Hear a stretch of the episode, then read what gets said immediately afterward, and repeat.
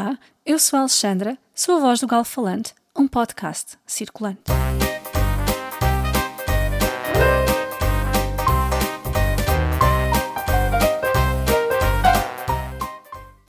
Entrei num táxi e disse: Boa tarde, é para a Rua do Saco, por favor. O taxista anuiu e acrescentou: Rua do Saco, com certeza. Não é uma rua que todos conheçam. Por é que será que se chama Rua do Saco? Será porque alguém usava um saco? É uma boa pergunta, respondi eu. E um excelente tema para o meu próximo podcast. Pensei.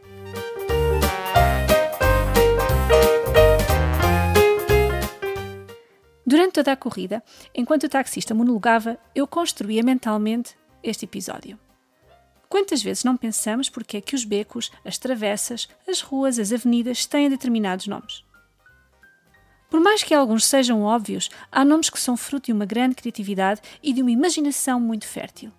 Temos de tudo. É lógico quando um arruamento tem o nome de uma personalidade histórica, um poeta, um escritor, um médico, cientista ou matemático que se tenham destacado por algum feito notável. Em Lisboa, podemos passar uma tarde agradável na Alameda Dom Afonso Henriques, o fundador de Portugal, ou no Parque Eduardo VII, nome que homenageia este mesmo rei inglês a quando da sua visita a Lisboa em 1903.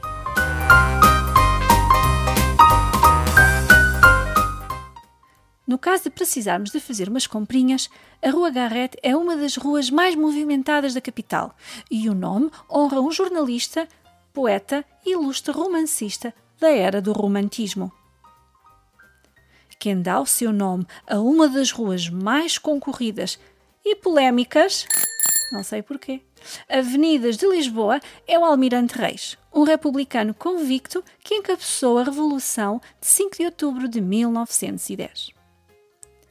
Este momento histórico foi tão relevante que foi perpetuado na Avenida 5 de Outubro, na Avenida da República e nas avenidas Elias Garcia e Miguel Bombarda, nomes de dois revolucionários que lutaram com o almirante Cândido dos Reis pela implantação da República. Curiosamente, Miguel Bombarda, um insigne médico psiquiatra, foi assassinado a tiro por um paciente louco a 3 de outubro de 1910. E o almirante Cândido dos Reis, de espírito espartano, assaltado constantemente por estados psicológicos e emocionais contraditórios, suicidou-se no dia a seguir. Acho que isto diz muito sobre nós.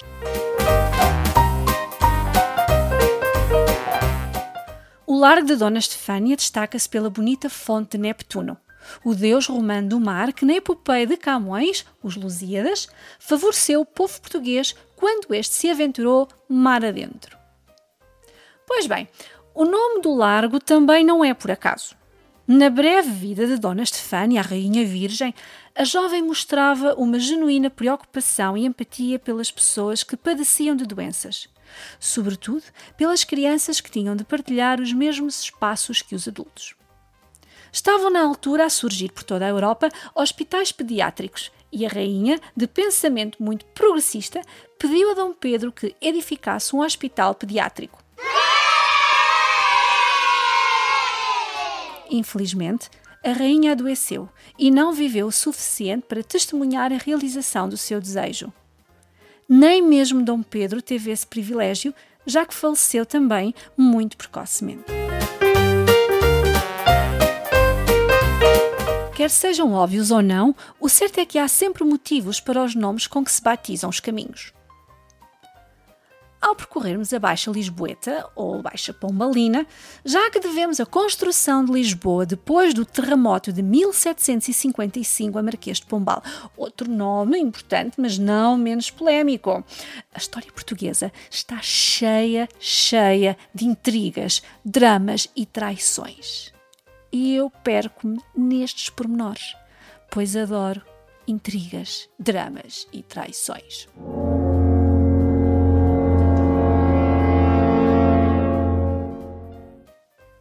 Dizia eu, ao percorrermos a Baixa, há nomes chamativos como Rua dos Fanqueiros, Rua dos Douradores, Rua da Prata, Rua dos Correieiros, Rua dos Sapateiros e a mais valiosa de todas, Rua do Ouro. Antes do grande terremoto, Lisboa era uma labiríntica cidade medieval, daquelas propícias a acontecimentos arrepiantes e sinistros. Contudo, no meio do caos e da desorganização havia uma certa lógica. Como num souk de uma cidade árabe, cada ofício tinha a sua própria rua. Ao reordenarem a cidade, sobretudo a zona da Baixa, Marquês de Pombal e a sua equipa de engenheiros e arquitetos mantiveram os negócios concentrados por ruas. Os negociantes de lãs, algodão e linhos concentravam-se na Rua dos Fanqueiros, naturalmente. Eram douradores os artesãos que revestiam livros, entre outros objetos, a folhas de ouro. Daí o nome Rua dos Douradores. Na Rua da Prata, esta é fácil, centralizavam-se os ourives de prata, ou seja, aqueles que fabricavam, consertavam ou comercializavam objetos de prata. Os correieiros, que faziam ou vendiam objetos de couro, também tinham direito à sua própria rua.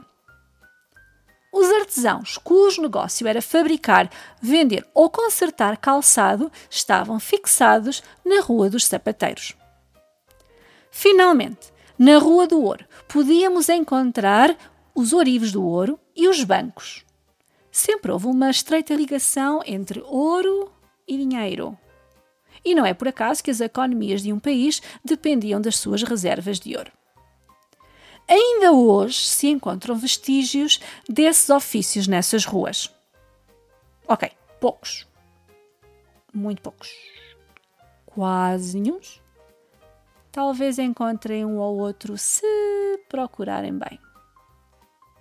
Bom, o mais interessante é que, apesar de cada arruamento ter a sua própria atividade, inicialmente tinham outros nomes. Só em 1910, quando da implantação da República, é que se passaram a designar de acordo com a respectiva atividade. A Rua Bela da Rainha deu lugar à Rua da Prata. A Rua dos Fanqueiros era a Rua Nova da Princesa. E a Rua del Rei tornou-se na Rua do Comércio. Só o nome Rua Augusta perdura até aos dias de hoje. Todavia, queiram notar que o nome completo da mesma é Rua da Augusta Figura do Rei. Subentende-se Dom José I. É que naquela altura, em 1910, manter nomes que remetessem para a monarquia feria os ideais republicanos. Como se já não tivesse bastado terem matado o rei.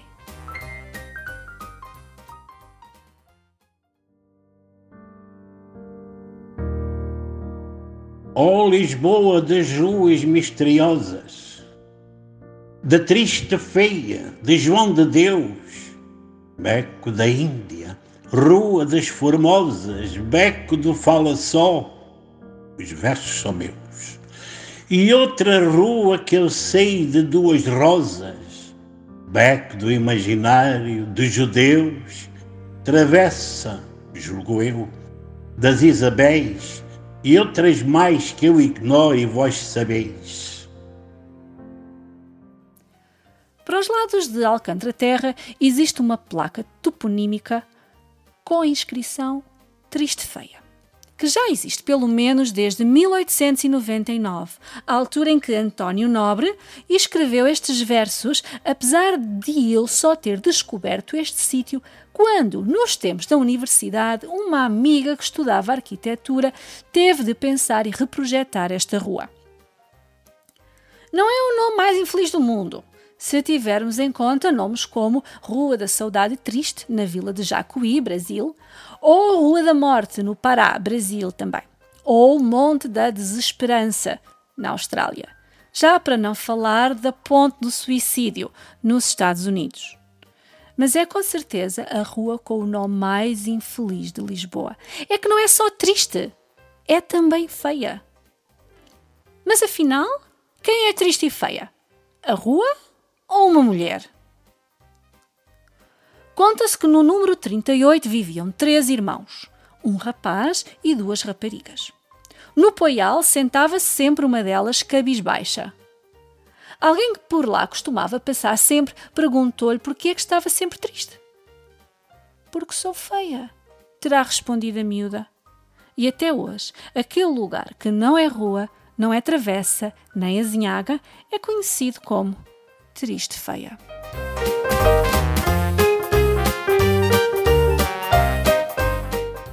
Não sei se para o taxista a corrida foi rápida, porém, para mim, no meio de tantos devaneios, a viagem passou a correr. São oito euros, menina. Tínhamos chegado à Rua do Saco, que nem sempre foi rua. Dantes era um beco, ou seja, uma artéria sem saída exatamente como um saco. E saco ficou. Por sinal, Lisboa não é a única cidade portuguesa com uma Rua do Saco há ruas do saco espalhadas de norte a sul e até nas ilhas. Mas descobri-las é uma tarefa que vou deixar para os meus queridos ouvintes. Querem uma ajudinha? Sete. Há pelo menos sete ruas do saco. Pessoalmente, foi uma viagem fantástica no tempo até chegar à Rua do Saco. Todavia, a viagem não pode terminar aqui. Nesta colina há histórias de reis e rainhas e há também letras de fado escondidos nos nomes das ruas e vielas. Uns o tempo apagou, como a Rua da Inveja ou a Cruz dos Ciganos. Outros perduram, como a Rua das Barracas ou a Rua dos Birbantes. Talvez juntos, num próximo episódio, possamos fazer uma nova viagem por Lisboa de outros tempos.